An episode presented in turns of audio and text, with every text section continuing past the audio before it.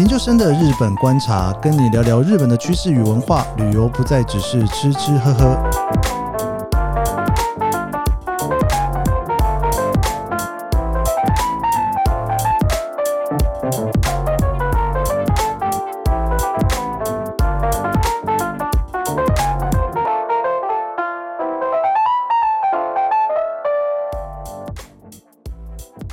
了年底哦，很多人都开始在规划明年要出去玩的行程哦。那当然，很多人都是规划要去日本，毕竟日本就是一个大家都会去的地方哦。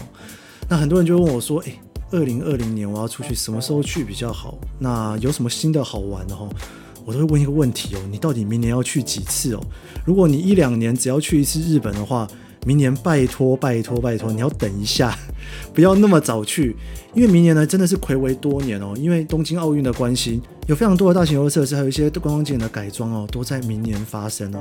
但有一些呢是为了要等东京奥运哦要炒作，所以才二零二零年出来。那也有一些呢是无论如何都要赶在二零二零年跟东京奥运一起出来。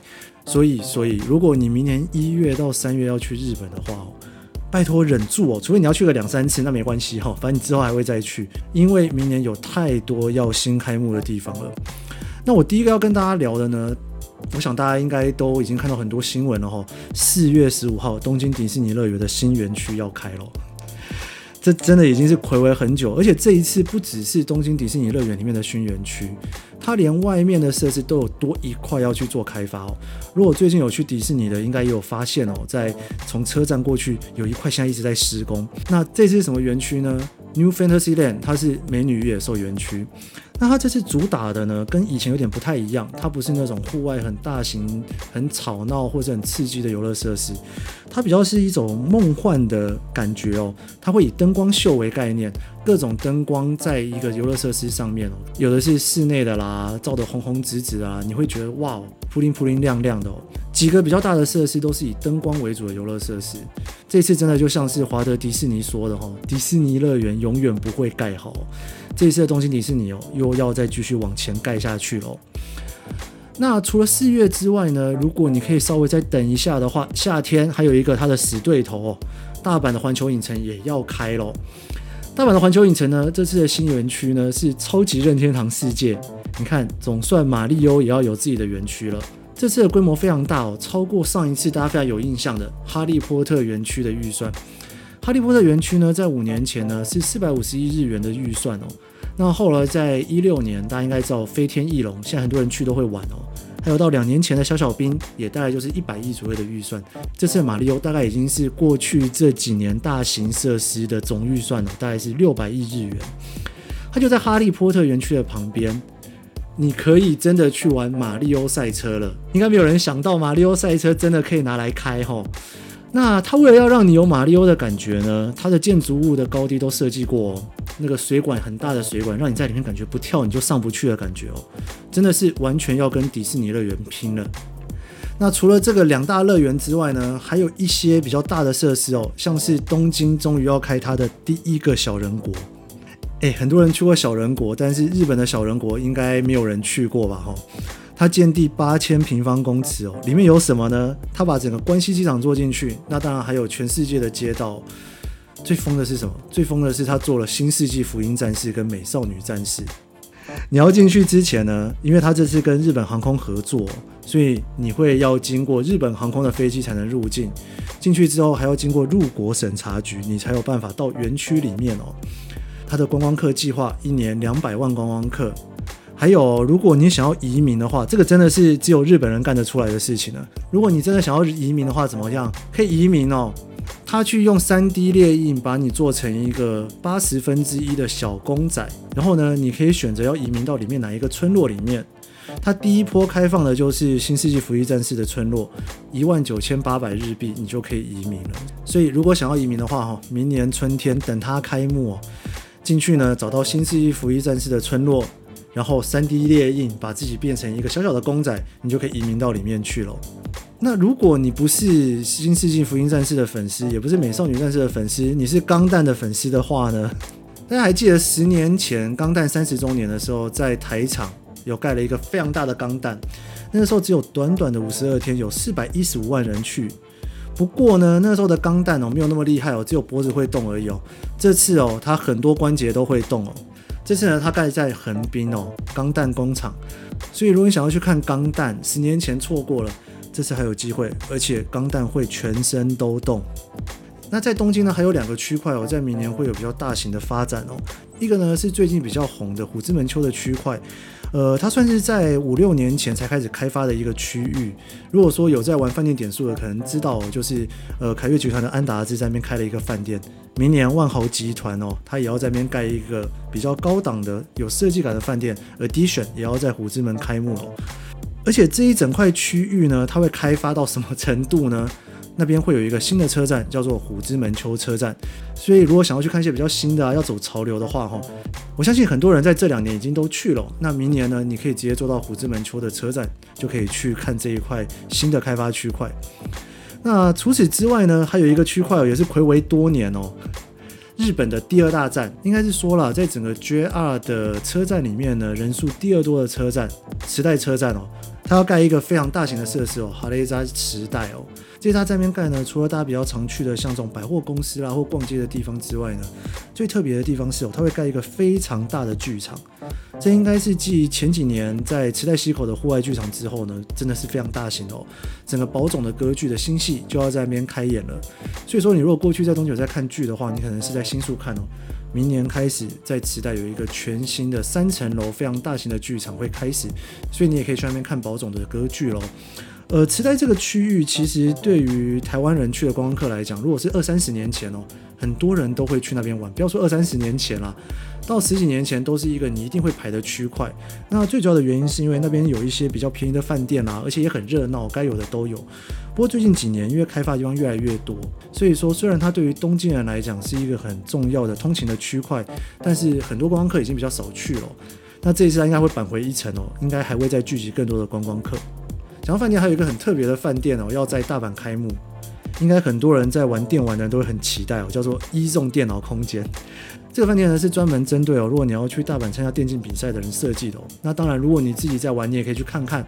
那它所标榜的就是它在里面，你也可以做电竞的练习。那房间里面也会有电竞的感觉哦，它会有一些专门给电竞人员的 party 来玩。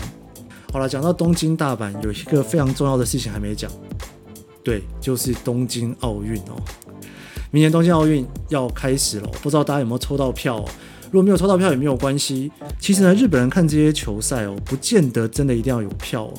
先讲到日本上一次办奥运是什么时候？一九六四年，五十几年前。那个时候不是家家都有彩色电视。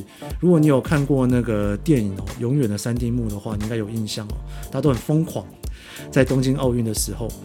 不过，在五十几年之后，一直都是以生活科技的各个家电产品为标榜的日本哦，当然就是各种东西都有了。呃，我自己在两千零二年世足赛的时候，因为我那时候也在日本，所以呢，我就去当他们的工作人员哦。那那时候我才发现一件很有趣的事情，就是日本人呢，他不见得会在球场看球赛，他们在各个地方都有应援村。所以应援村是什么意思呢？就是说，你可能是在熊本。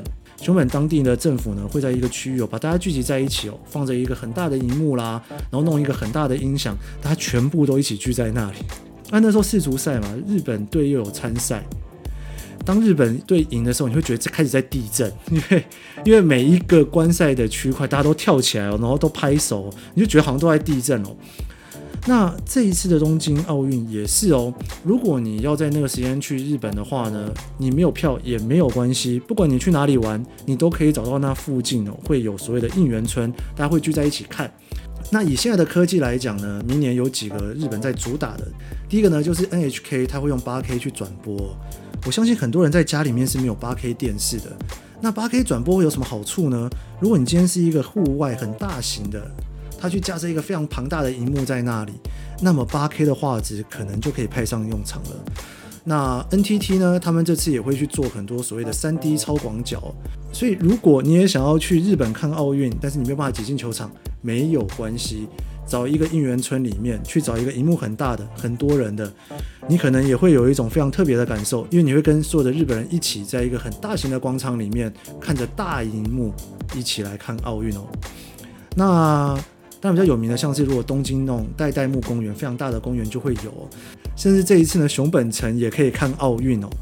呃，东京近郊的话，大家可能会有印象，有一个非常大的摩天轮在海滨木章，它也是一个非常大型的奥运转播的地方。好啦，如果明年你没有要去东京或大阪，你要去一些其他地方，那当然除了看奥运之外呢，又有一些新的设施要盖了。最大型的哦，就是星野集团的饭店又要再扩张了。这几年应该很多人对于星野的饭店非常的着迷哦，因为它等于是很多国外的国际连锁饭店开始在各个地方盖饭店，但是日本呢，它也用自己的风格，星野集团盖出来的饭店呢，它会有一种宁静的感觉，也是日本风，可以泡温泉，而且你走在里面呢，你会有一种说不出来的融合感，就是一种呃传统日本的街道啦，跟新的饭店的设计啦融合在一起哦，这是就是星野集团特有的。那它这次要在哪里呢？在山口县的长门汤本温泉开幕。它跟之前的星野饭店不太一样哦，它基本上是把整个长门汤本温泉做一个温泉间的大改造。它把整个温泉街呢弄成一个饭店的大型度假村哦。现在大家都还不知道会长什么样子，不过它预计在明年三月开幕，所以如果想要去逛逛新的温泉饭店的话，明年三月之后可以考虑一下哦。如果你是铁道迷，明年要去日本的话呢，有两辆车不要错过了哦。一个呢是东海道新干线哦，它的最新的列车 N 七百 S 即将要通车了，大概会在明年七月左右通车。那另外一个呢是 w a s t Express 银河哦，从关西到山阴山阳地区哦。这个银河列车呢，其实以前都还是以寝台列车的概念，不过因为现在有新干线之后呢，应该都做新干线了，比较少人坐寝台列车，所以这种长距离的列车呢，就会变成比较像是一个观光的感觉哦。目前哦，在日本把观光列车做的最有名最好的，其实就是 JR 九州的列车。应该很多人都有去九州玩过所谓的火车之旅哦，像游步院之森啊，你可以坐在里面哦，去看旁边的风景啊，在上面呢，你又有特别专有的东西可以吃，设计的也特别的有意思哦。这一次的 Way Express 银河呢，是川西康之去设计的哦。他是之前设计了很多铁道啦跟车站的一个设计师。那因为这是一个银河的概念嘛，所以说它除了在白天会开之外呢，它也预计会在晚上开哦，就是很休闲很放松。里面除了一般的座位区块之外呢，也有餐厅的区块跟浪爵的区块。那一辆车只能坐一百个人，想必之后应该也会抢得很凶。好了，最后除了这些观光景点之外呢，有一个非常有意思，明年要开卖的东西，现在很多日本人都在期待哦，就是 Sony 呢，它要出一台穿在身上的冷气。有没有觉得日本人真的有的时候什么事情都想得出来哦？什么叫做穿在身上的冷气呢？因为这几年的夏天，因为真的非常热哦，所以大家都觉得很困扰，要怎么办呢？就是你也不想出门啊。那再加上明年东京要奥运，所以 Sony 呢，它今年就发表了一个东西哦，你会先穿上一个衣服，在衣服的后面呢，脖子下面的地方哦，它有一个口袋，可以让你放进一个装置，然后你就可以用手机去控制现在的温度。当然了，你除了穿上那一个专门的衣服之外，你外面还会再穿衣服，有的人会背背包啦。那明年奥运之前呢，Sony 也蛮希望能够顺利开卖这一个可以走在路上穿着的冷气。所以如果有机会，明年三月之后，它如果正式开卖了，可以试着买买看哦。以后日本的夏天就不热了，因为冷气可以穿在身上了。好了，这就是跟大家分享哦。就二零二零年，如果你要去日本玩的话哦。非常值得你等一下，确定它开幕之后再去的地方，因为我自己也很想去哦。这些大概都是从我今年年初开始一个一个收集的口袋名单，明年可能也要去跑个两三次，才有办法把这些新的地方给跑完。不知道这些地方哪一个最吸引你呢？明年你有要去看东京奥运吗？有没有要顺便去玩哪些新的游乐设施和观光景点呢？